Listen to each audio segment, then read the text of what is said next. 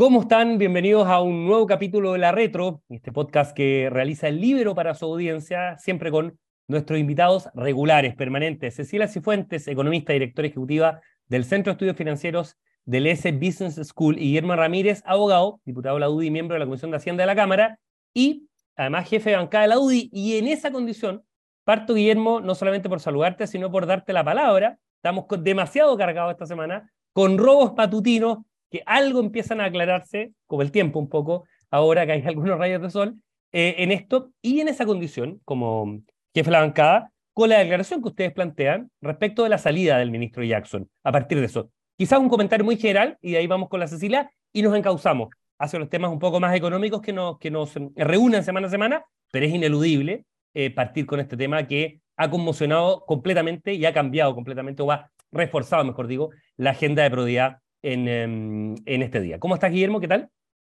Muy bien, muchas gracias. Hola, Cecilia, ¿cómo estás tú también? Hola, ¿cómo están? Todo muy bien. Sí, para aclarar lo que me estás preguntando, porque la gente que nos ve no tiene por qué saber, nosotros le mandamos una carta al presidente Boric, firmada por todos los diputados de la UDI, eh, en el entendido de que pase lo que pase, el ministro Jackson no va a renunciar jamás.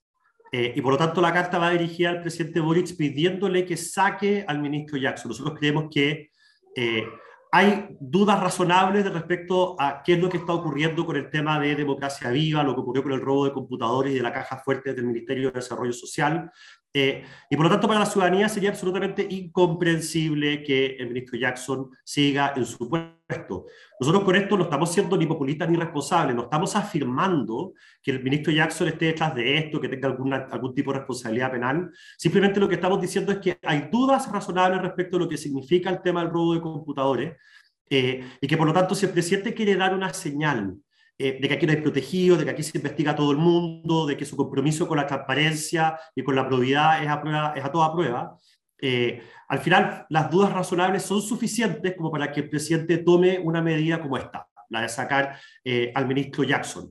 esperemos que se lo tome en serio. Esto ha ido subiendo de, de volumen. Nosotros hicimos la, la solicitud, la carta en la mañana, pero ahora durante la tarde hemos visto que eh, gente vinculada al mundo del espectáculo, periodistas y mucha gente vinculada al mundo de la izquierda eh, han pedido lo mismo o han sugerido lo mismo, que Michael Jackson tiene que salir eh, y a estas alturas ya parece ser una especie como de sentido común de que el presidente Boric tiene que tomar esa medida. Así que vamos a ver qué ocurre en los próximos horas o días. El presidente Boric entiendo que vuelve a Chile el domingo muy de madrugada, así que va a llegar con esto, con este tema calentito todavía. Y, esto, Guillermo, solo, un, en 30 segundos. La idea de la salida es para marcar un punto político, claramente, pero también hay algún tema vinculado con aspectos judiciales, vale decir que bajo el no estar bajo la figura, más bajo el marco finalmente ministerial, lo protegería menos o le daría menos.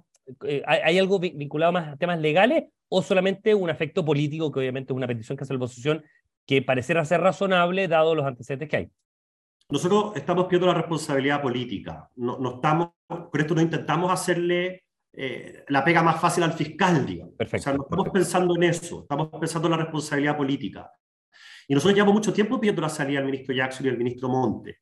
En el caso del ministro Monte, porque gran parte de lo que ocurrió pasó bajo sus propias narices, eh, en su ministerio, por seremis nombrados por él, o al menos, si no fueron nombrados por él, que trabajaban con él, eh, y por lo tanto él tiene una responsabilidad política. Yo quiero insistir en el punto, nosotros estamos hablando de responsabilidades penales o judiciales, eso lo verá la Fiscalía. Nosotros estamos hablando de que es muy raro para los chilenos que pasen estas cosas en un ministerio como el de Vivienda o Desarrollo Social y que el presidente Boric no haga responsable a nadie. O sea, eso al final es fijar el estándar más bajo que se ha fijado de retorno a la democracia en cuanto a responsabilidad política en un acto de corrupción. Entonces, eh, lo que ocurre hoy día simplemente refuerza lo que hemos venido pidiendo y la manera de reforzarlo es justamente una carta firmada por todos los diputados de la UDI que ya le enviamos al presidente Boric hoy durante la mañana.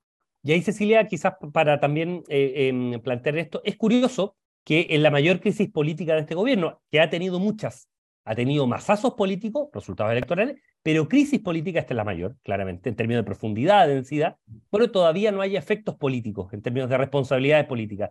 ¿Cómo lo miras tú Em, en términos de una lectura política de lo que ha ocurrido ahora y que esto es una guinda más, un elemento más, una capa de mil hojas más a esta torta ya va muy, muy gordita, ¿no es cierto? Y con, mucha, eh, con muchos elementos interiores. de lo que ha sido la crisis a partir del tema fundaciones.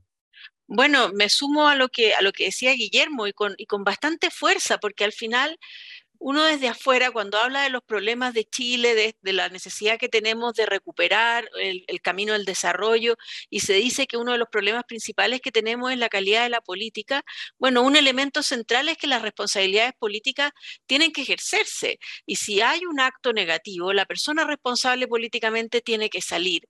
Esto es algo que se ha ido agravando en Chile. Eh, al parecer nadie es responsable de nada. Siempre en los últimos, en todas estas crisis que ha tenido este gobierno, en todo el hilo se ha cortado por lo más delgado, no es una buena forma de incluso pedagógica de mostrarle al país cómo se ejerce la responsabilidad política en un país que cuando hay un escándalo de esta magnitud termine saliendo una secretaria. Y me acuerdo de muchas crisis que han habido en que el responsable político último nunca le pasa nada. Yo creo que esto ya no, da para más este sistema. Esto al final es negativo para el propio gobierno. Eh, porque un gobierno que está en esta situación difícilmente después puede avanzar en reformas o puede avanzar en credibilidad. Entonces yo creo que es muy importante que esto cambie y se empiecen a, definitivamente a las responsabilidades políticas, a asumirlas como corresponde. Uno, uno piensa, Cecilia, por ejemplo, el caso del gobierno del presidente Piñera, Piñera 1, por ejemplo, en que se planteó muchas veces la salida y que eso fue un error político, ¿ah? eventualmente mirado con perspectiva la posibilidad de Hinspeter, por ejemplo, no, no salía. El caso Bomba, un montón de cosas. Pero si uno suma, bueno, no había ni la mitad ni un tercio de, del problema político, de la crisis política de lo que hay ahora en esto. Y sin embargo, la oposición en ese minuto pedía, pero rasgaba vestiduras por la salida de lo que era en su minuto el ministro de Interior. Uno entiende que hay cercanía, pero en este caso pareciera ser injustificado, al menos lo que uno ve de afuera, la permanencia de un ministro que es muy cercano, probablemente el más cercano de la generación del presidente Boric, pero que en términos políticos está desfondado completamente. En fin, bueno, es el tema que era ineludible para tocar en este, en este, este comentario. Vamos ahora a lo que nos convoca normalmente semana a semana, que tiene que ver con temas económicos y principalmente aspectos tributarios y previsionales. Nuevamente, por segunda semana, queremos abordar los temas previsionales porque, em, bueno, partió la, la, conversación, partió el tema de, em, de esta discusión en esta suerte de mesa técnico política, ¿no es cierto? Eh, formada por expertos de los partidos, de los distintos partidos, con parlamentarios que son miembros de la Comisión de eh, trabajo, que además fue convocada en esta especie de reunión ampliado, o reunión ampliada, de, la ministra de el día viernes. El día martes que acaba de pasar ya hubo una primera sesión y ahí se planteó una idea que me interesa desde ya plantearles, obviamente, parto por ti, Cecilia, esta vez, que tiene que ver con separar las funciones. Gestión de los fondos de inversión, que las AFP lo han hecho, lo han hecho muy bien en materia de gestión, de, de, de rentabilidad, de retorno para los afiliados, y por otro lado, la administración, todo el tema, no lo digo peyorativamente, de back office del sistema, eh, dividirlo y además licitarlo a un administrador único, que en este caso sí sería privado, como por ejemplo la AFC, que de hecho se acaba de reanudar o de, o de relicitar, está formada por las mismas AFP por cuatro del sistema. Pero es separar aguas en estas dos funciones y hacerlo a un único em, eh, postulante, en este caso el sector privado. Esa idea, en principio, que no gustó mucho, ni a gente de la izquierda por razones distintas, ni a gente de la derecha. ¿Cómo lo ves desde la mirada técnica, que es el terreno en el que tú pisas normalmente, decirle? Bueno, es bien complejo técnicamente. Tengo que partir por decir que este es un tema de organización industrial, tema en el que, en el que yo no soy experta, eh, pero como punto de partida podría decir que este es un tema altamente técnico. No es claro a priori las ventajas de uno u otro sistema. Aquí no hay una regla general que uno pueda decir, mira, siempre es mejor que tales actividades se liciten. Depende mucho de las estructuras de mercado, depende mucho de qué tan complejo sea diseñar una licitación. Esta pareciera que es una licitación muy compleja de diseñar, eh, pero lo que sí llama la atención, y aquí hay un tema de cierto expertise que han desarrollado las AFP que tiene un enorme valor, porque cuando uno habla del modelo de AFC, que es el, seguro de cesantía, que la verdad que lo administra un ente único, que se licita, bueno, y en todas las oportunidades, en todas las veces que se ha hecho esa licitación del administrador de fondos de cesantía, se lo ha ganado un consorcio de AFP. Exactamente. Entonces esto es muy curioso porque se dice, a ver, no, copiemos el modelo de la FC, pero ¿quién hace ese rol? Lo hacen las mismas FP porque ya han desarrollado una, han desarrollado las habilidades, las tecnologías. Esto es un tema altamente tecnológico, altamente complejo esta administración de cuentas.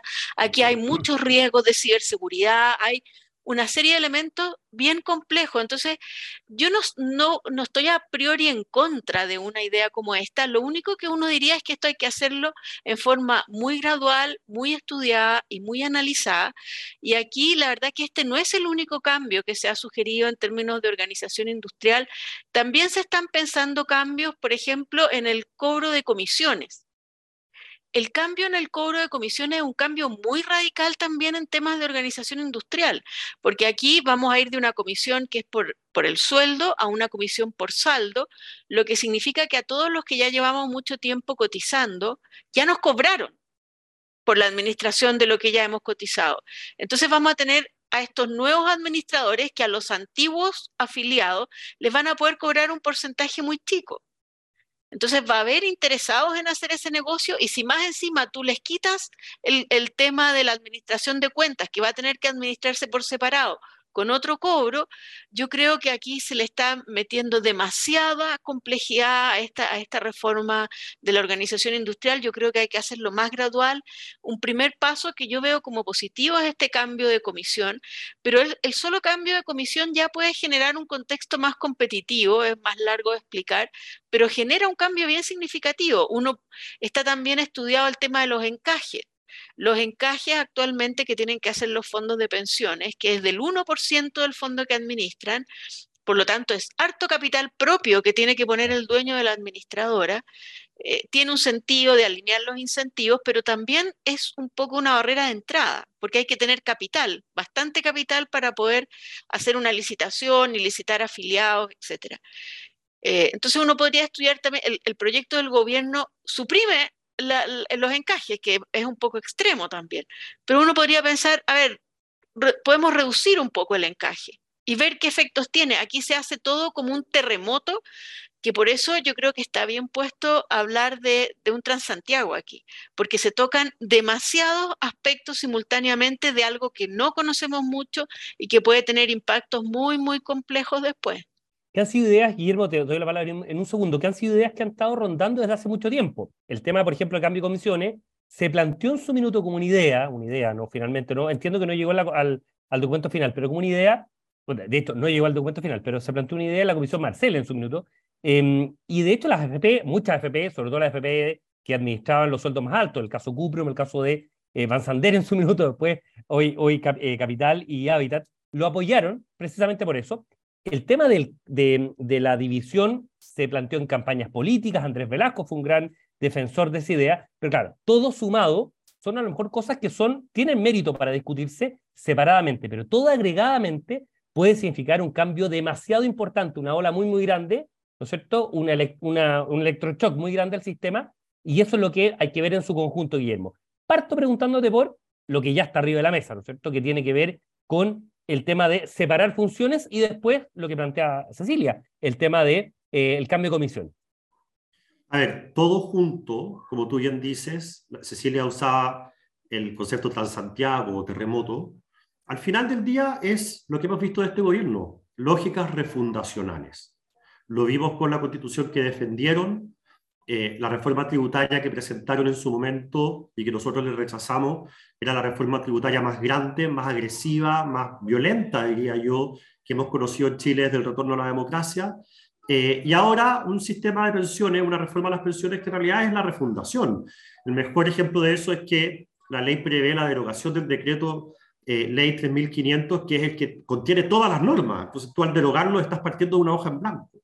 Eh, respecto a la separación de la industria, se suele utilizar como argumento el tema de las economías de escala. Eh, a mí, de verdad, no se me ocurre que más economías de escala puede haber en una industria donde los actores pueden tener 2 millones, 3 millones de afiliados. Eh, al revés, en economía existe, y la Cecilia lo puede explicar mejor que yo, el concepto de las deseconomías de escala cuando ya sobrepasas un cierto nivel, eh, que es lo que se podría dar acá. la verdad es que licitar esto eh, porque al principio se hablaba de un ente estatal, lo cual es totalmente eh, inaceptable para nosotros. Eh, cuando el Estado es el que administra lo hace mal, y en el caso de las pensiones, además, cuando lo hace el Estado hay irregularidades, como hemos visto en el pasado. Nunca se ha entregado una pensión mal entregada con un sistema privado en Chile, hay que recordar eso. pero la idea de licitar no tiene dos problemas. El primero es que no hay competencia. y la verdad es que la competencia es la que hace que siempre exista mejor eh, servicio. Y ahí está el segundo problema. Si uno compara la tecnología que existe hoy día en la AFC y las que tienen las mismas AFP, que son las dueñas de este ente que tiene a su cargo la AFC, la AFC no tiene la tecnología que tienen las AFP hoy día. En términos de seguridad, en términos de eh, los software más modernos, y no lo tienen porque no lo necesitan tener, porque no tienen competencia. Ni siquiera tienen competencia a la hora de renovar la licitación, porque se la van a ganar siempre, porque al final para ellos continuar eh, es fácil, para alguien que quiera entrar a competir en una licitación es una cosa extremadamente compleja, muy riesgoso, ningún gobierno nunca le van a entregar la licitación a alguien más y arriesgarse a que partan en el fondo desde cero. Entonces, si a mí el gobierno me dijese, cosa que no va a ocurrir, mire, nosotros vamos a buscar una fórmula para separar la industria, pero generando en ambas partes eh, competencia, tanto la gestión de fondo como la gestión de las cuentas, uno podría decir ya, veámoslo. Eh, pero eso no, no, es lo que está sobre la mesa y por lo tanto no tiene ningún sentido. Yo no puedo entender la lógica de separar la industria. Eso, y, desde el punto tema, de las comisiones y el comisión. Y en el tema de las comisiones, yo ahí estoy más abierto. Creo que es muy importante que nosotros seamos capaces de comparar distintos instrumentos financieros. Yo hoy día estoy en una FP, me cobran una cierta cantidad de plata, eh, y yo no tengo cómo comparar si eso es caro o barato respecto de un fondo mutuo, por ejemplo. Eh, y creo que es más transparente eh, cambiar la forma en que se cobran las comisiones, pero la Cecilia tiene razón en una cosa que es fundamental. el traspaso, la forma de hacer ese cambio, ahí está todo. O sea, en ese detalle está todo. Eh, porque no podemos cometer la injusticia de que quienes ya han pagado toda su vida un cierto sistema y que están próximos a jubilar y tienen un stock grande, los vamos a cambiar a, una, a un sistema o a una forma de pago en que les va a ser aún más oneroso. Eh, pero tampoco podemos pasarnos para el otro lado de la punta y, y, transformar esta industria un poco atractiva para que entren nuevos actores al mercado. Entonces, en el detalle de cómo cambiamos la forma de cobrar las comisiones, eh, está el secreto del éxito, pero yo, yo sí cambiaría la forma en que se cobran las comisiones, me parece que eso es algo que tiene, tiene sentido y estamos dispuestos a explorarlo. Bueno, Perú lo hizo, Perú, Perú se demoró 10 años, la Cecilia sabe mucho más que yo, pero en estos 10 años en la transición, porque efectivamente, como bien decía Cecilia, tú lo que pagaste, lo que pagamos los tres por la comisión que nos eh, cobró la, la AFP el mes pasado, por nuestro sueldo, ¿no es cierto?, es por la administración perpetua de esa plata, ¿no es cierto?, hasta que nos jubilemos y todo el tema. Ahora, eso por un lado. Y por otro lado, hay estudios de Klaus Schmidt-Hebel, es el que conozco, puede haber otros, ¿no es cierto?, en que se ha planteado que en general las, comisiones acá, cuando uno las lleva, las comisiones por, por flujo, las lleva por saldo, están más menos comparadas en la mitad, un poco más hacia abajo, cerca de la mitad, o sea, son eh, comisiones relativamente promedio. Em, eh, ¿No es cierto? La comisión ponderada acá, a partir de la disolución de cartera, bajó muchísimo en, en Chile. Eh, y claro, pero genera una complejidad muy importante y eso está mm, finalmente en eso. Tú, Cecilia, insisto en el tema, la mezcla, eh, eh, hay mérito por separado, pero la mezcla te parece muy compleja, ¿no? La mezcla es muy compleja, es muy riesgoso. Podemos terminar en una situación en que el, cobro de comisiones se termine duplicando y aumentando en vez de reducirse. y de hecho hay un tema, que, que esto se dice poco, pero en algún minuto ya se planteó, por ejemplo, que si una empresa quiere hacer el, rol de gestor de fondos, gestor financiero, está permitido, y eso a lo mejor uno podría facilitarlo un poco más, que compre los servicios de back office a otra, a otra FP que ya lo tenga. O sea, las FP no están, no, no, están, no tienen prohibido. O sea, Habitat, si quisiera decirle, mire, yo le vendo todo esto para que usted sea otro, eso se puede hacer.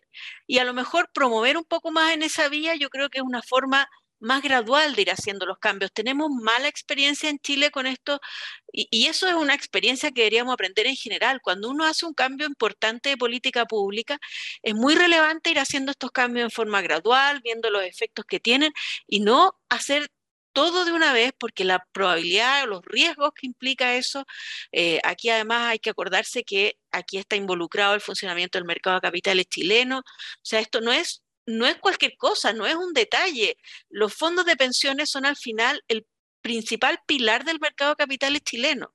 Eh, y, ya vimos con los retiros y todo lo que ha pasado después la importancia que tiene un buen funcionamiento del mercado de capitales. Entonces, aquí hay que tener mucha prudencia respecto a los cambios que se hagan eh, y en ese sentido yo creo que uno tiene a lo mejor que ir explorando, bueno, la comisión, o sea, el encaje, que es otro tema súper relevante, este encaje de 1% que yo hablaba, ¿cuál es el sentido que tiene? Bueno, si una administradora lo hace mucho peor que el resto, los dueños de la FP tienen que poner su propio capital para resarcir a los afiliados de las pérdidas. Ese es el rol del encaje. Es un rol relevante entonces. Ahora, lo que hemos visto es que eso no ha pasado.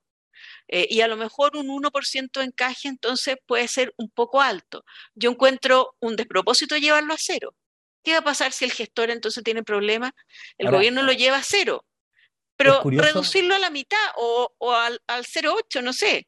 Es, curioso, Cecilia, porque el llevarlo a cero, esto, es bien paradójico, es reconocer tácitamente que la rentabilidad del pensión ha sido extraordinariamente bueno, porque tú estás llevando a cero una suerte de seguro, entre comillas, porque hay una, un mínimo técnico, ¿no es cierto?, en, rentabilidad cuando está porcentualmente algo por debajo de un promedio determinado.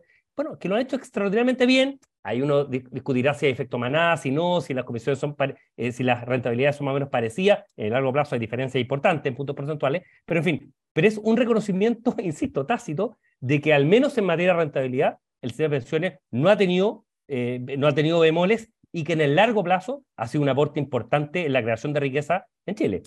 Guillermo. Bueno, yo creo, sobre el punto, perdón, eh, si no hay encaje y por lo tanto no hay un capital ahí eh, disponible para poder hacer frente a eventuales obligaciones, eh, lo que ocurriría si es que esas obligaciones se produjeran es que esa FP quebraría eh, y por lo tanto esos afiliados, de acuerdo a la nueva reforma, pasarían automáticamente a la FP estatal.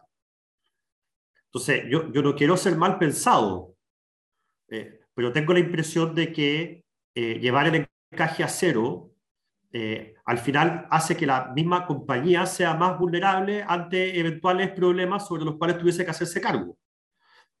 hoy día eso no ocurre porque existe este seguro que es el encaje. Entonces, si, si, lo que se quiere, si de verdad lo que se quiere es fomentar la competencia, y esa es la, razón por la cual están eliminando el encaje, entonces la solución obvia es lo que dice Cecilia, que lo explica mejor que yo, que es que aquí hay que reducir el encaje, pero no llevarlo a un nivel en que sea riesgoso para el cotizante, que genere desprestigio al sistema cuando ocurra algo, o que pueda producir eventualmente la quiebra de la FP y, y la llegada de todos esos afiliados a una FP estatal.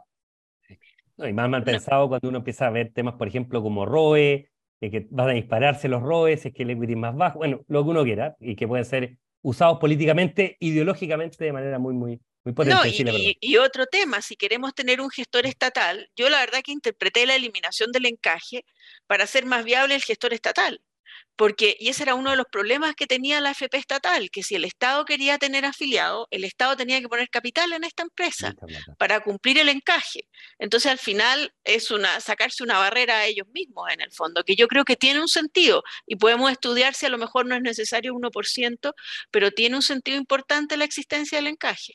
Cecilia, te pregunto algo a ti y después termino con Guillermo.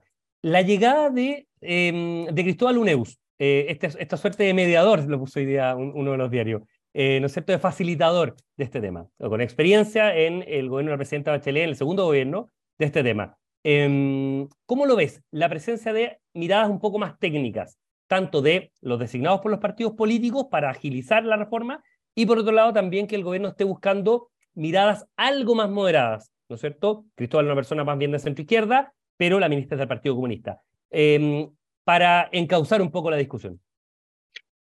Tengo una opinión un poco neutra al respecto, porque la verdad que yo también en lo técnico tengo muy buena opinión, o sea, tenía muy buena opinión de Cristian Larraín, o sea, pero aquí el problema es que la voz de los técnicos es menos escuchada. Entonces, si esto es solo una señal, pero finalmente no se ven avances eh, efectivamente en propuestas,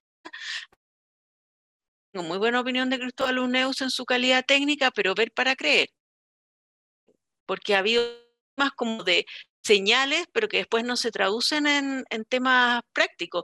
La ministra se siente muy generosa con el 2.4, pero el 2.4 es absolutamente insostenible como después de que ya financiamos la PGU.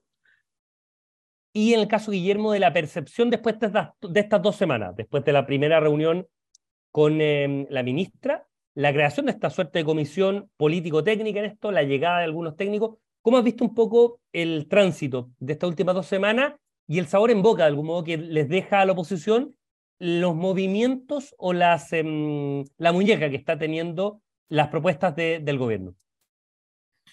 A ver, yo creo que eh, el gobierno entrega algunas propuestas de cambio a cuentagotas. Por ejemplo, el tema de la separación de la industria y que se licite quién va a gestionar las cuentas. Eh, pero cuando estamos hablando de una reforma tan grande, que contiene tantas cosas importantes, eh, al final ir negociando esto de manera parcelada no tiene ningún sentido. Porque a veces cuando en un ámbito tú mueves una perilla para regular el sistema, en otro ámbito tienes que mover otra. Y eso no es posible cuando tú tienes una discusión parcelada. Entonces, creo que la forma del gobierno de enfrentar esta discusión no es la correcta para que podamos llegar eh, con una mirada holística a un buen acuerdo. Y respecto de eh, Cristóbal Uneus, yo creo que Cecilia da el clavo. Eso es lo único relevante. Lo que acaba de decir Cecilia es lo único importante llega esta persona con empoderada, o sea, en la conversación con esta persona, él tiene el poder de agarrar el liquid paper y borrar ciertas cosas de la reforma y reemplazarlas por otras, o no. Eh, y eso hace toda la diferencia. ¿Y en lo que tú has visto sigue siendo la ministra la que lleva la manija firme? ¿O, o ha entregado todavía, Todavía no hemos tenido la, las conversaciones, la oportunidad de ver con cuánto empoderamiento, con cuánto poder, con cuánta autoridad, con cuánta autonomía, tiene Cristóbal Uneus. Eh, pero lo que sí hemos visto en esta reforma y en la, de, en, la, en la Hacienda, en la reforma tributaria, es que ni siquiera los ministros están suficientemente empoderados. Nunca se atreven a entregar ciertas cosas específicas porque aparentemente tienen que ir a preguntarle al gobierno central y ahí como ronca fuerte el Partido Comunista, normalmente no son muy, eh, no están demasiado inclinados a ceder nada. Eh, entonces, está por verse. Por supuesto que la señal uno la valora, en términos personales o profesionales uno puede tener una buena impresión de Cristóbal Uneus, pero eso no es lo importante. Lo importante es lo que apuntaba Cecilia. Eh, si él va a ser escuchado, si él llega empoderado, si de verdad va a ser una persona que influya o si no pasa de ser simplemente un asesor más o una señal política. Bueno, mañana viene una, mañana viernes, viernes 21, hay una, dentro de la tabla, por decirlo de una manera, el tema del 6%, los 6 puntos porcentuales, yo creo que ahí hay una prueba de fuego respecto de qué tanta apertura va a tener el gobierno eh, en este tema, porque si hay algún aspecto que es el eje central, el eje estructurante de la reforma, tiene que ver con el destino de los seis puntos. Es seguro que lo vamos a estar conversando. Nos quedan un montón de temas, ¿ah? porque no hemos tocado el tema de los delitos económicos, que sería súper interesante, que me lo planteaban nada más como, como medida de tema. Em, y obviamente aspectos que iremos avanzando en materia tributaria. Eh, Guillermo Ramírez, Cecilia Cifuentes, muchísimas gracias por este contacto nuevamente esta semana. Nos estamos encontrando la próxima semana en otro capítulo de la Retro. Que tengan una, un gran día, una gran semana y ojalá que se empiece a dilucidar lo más claro, más tarde, más tarde de tarde, lo que hablábamos al principio. ¿Dónde fueron a parar esos computadores robados en el Ministerio de Desarrollo Social? Que estén muy bien. Nos vemos. Chao, chao. Nos vemos. Que estén bien. Gracias. Chao. El Libero, la realidad como no la habías visto.